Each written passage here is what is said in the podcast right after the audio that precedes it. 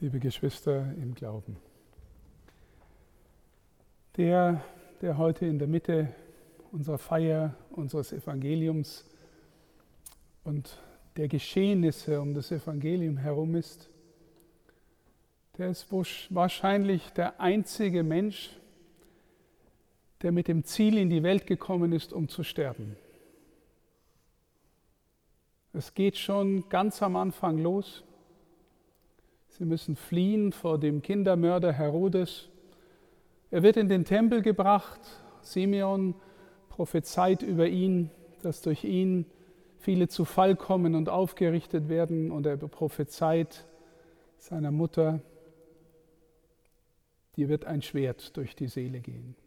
Und wenn Sie dann die Evangelien lesen, dann geht es sehr früh los, dass es heißt, dass die Pharisäer, die hohen Priester, die Schriftgelehrten drauf und dran sind, einen Grund zu suchen, ihn zu töten.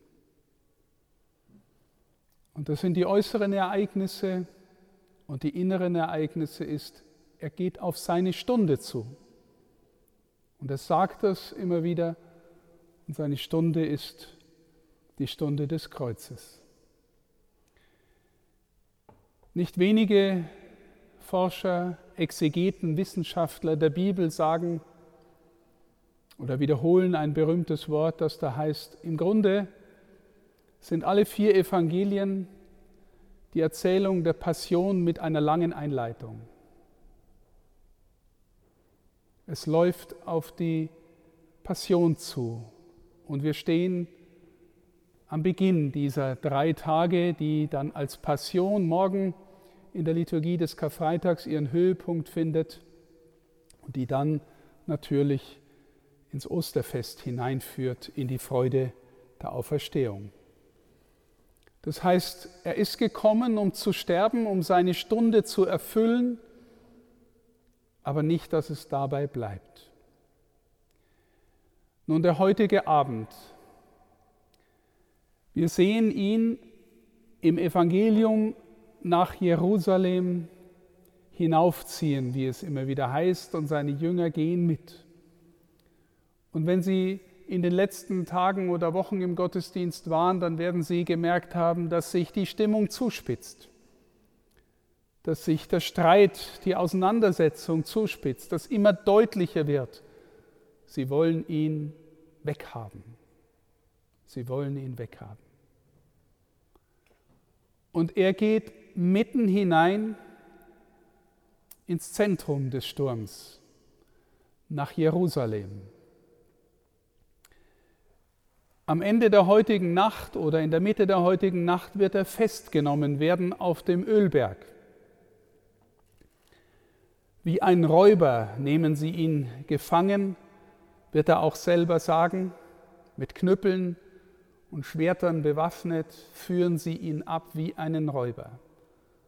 Und er unterwirft sich der politischen Besatzungsmacht, für die Pilatus steht. Er unterwirft sich dem jüdischen König, der aber ein Usurpator ist, einer, der sich den Thron anmaßt, Herodes. Und er unterwirft sich der religiösen Elite, dem hohen Priester und dem hohen Rat und auch vom hohen Priester sagen die Juden der damaligen Zeit, der stammt gar nicht aus der Familie Aarons, der ist womöglich unberechtigt hoher Priester. All denen unterwirft er sich. In der jüdischen Tradition gibt es eine Prophetie, die sagt, der Messias wird vom Ölberg herab in seine Stadt einziehen.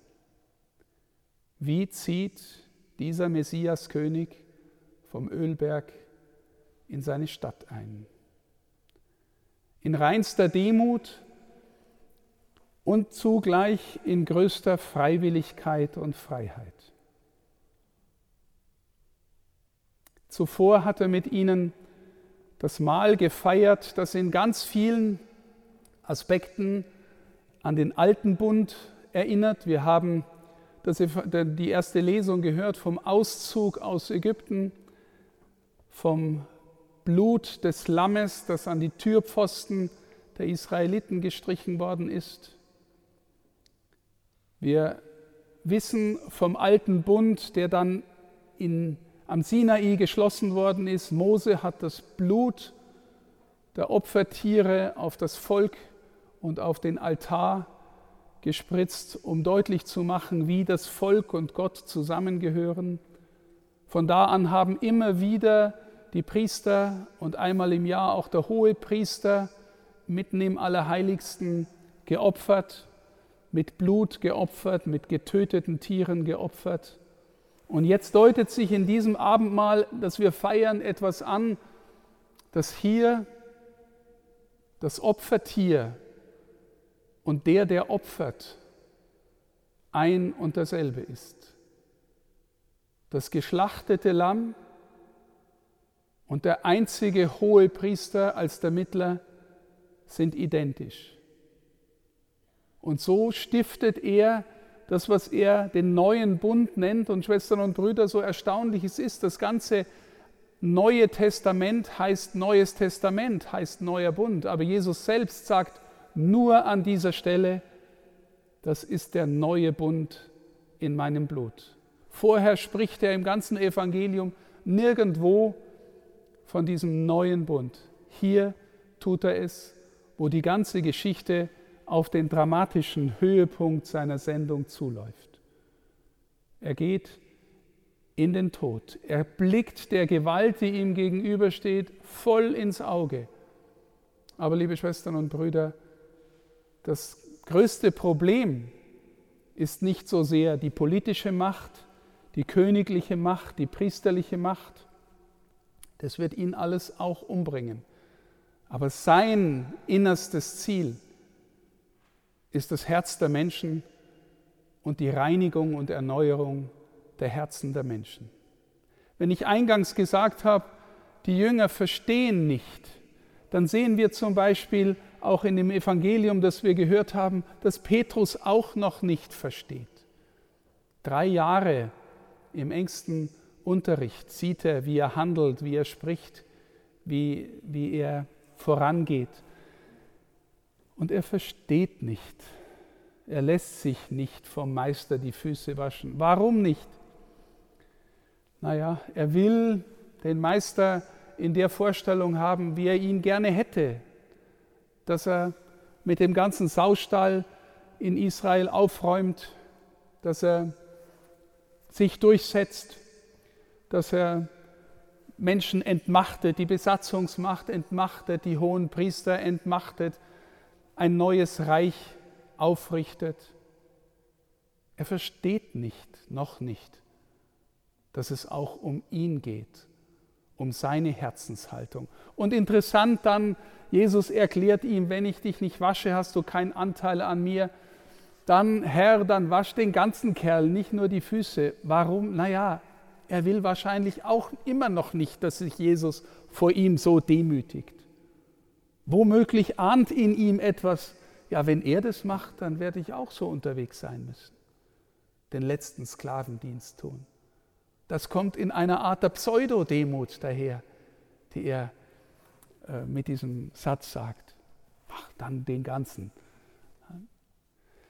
Jesus kommt auf dem Weg der Niedrigkeit und er zielt mitten ins Herz der Menschen. Warum, liebe Schwestern und Brüder? Nun, wenn ich in mein eigenes Herz schaue, da gibt es den, der sich so gern aufrichtet. Da gibt es den, den wir in der Tradition, den alten Adam, ich könnte auch den alten Stephan nennen, der so gerne sich nach Anerkennung sehnt, der so gerne an seinem Einfluss, an seiner Macht festhält, der so gerne ein bequemes Leben hat, der so gerne sich einfach einbildet, dass irgendwie die ganze Welt sich um ihn dreht. Liebe Schwestern und Brüder, der kämpft. Der kämpft ums Überleben. Aber solange sich der in mir ausrichtet, kann ich nicht in den Kreislauf der Liebe und der Gnade eintreten. Wir spüren, liebe Schwestern und Brüder, dass Menschen, die aus ihrem Charisma, aus der geschenkten Gnade Gottes leben, handeln, sprechen, beten, singen, dass die Menschen welche sind, die sich gewissermaßen mehr und mehr gelernt haben, von Gott enteignen zu lassen. Weil das innere Gesetz der Gnade, die spirituelle Physik der Gnade ist. Du wächst nur in der Gnade, wenn du das, was du empfangst, verschenkst. Gottes Gaben werden mehr, indem wir sie verschenken. Unser rein natürlicher Mensch denkt sich, ich werde mehr, wenn ich mich anhäufe, wenn ich mein Ego aufblase, wenn ich noch mehr Likes bei Facebook habe, wenn ich noch mehr Geld habe, wenn mein Haus noch größer ist und mein Auto noch dicker.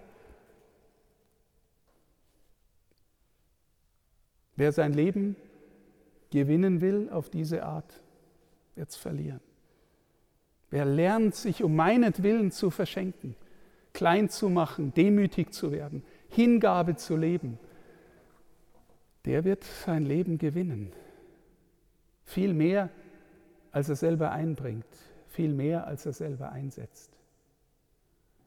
Das ist das geistliche Gesetz, das Jesus gewissermaßen uns neu zeigt durch die Art und Weise, wie er Abendmahl feiert, wie er Füße wäscht und wie er rausgeht auf den Ölberg, um sich durchzukämpfen und die Sünde der Welt und die Sünde in jedem Menschenherzen auf sich zu nehmen, gewissermaßen von innen her zu verschlingen und die Tür aufzumachen von neuem ins Reich Gottes.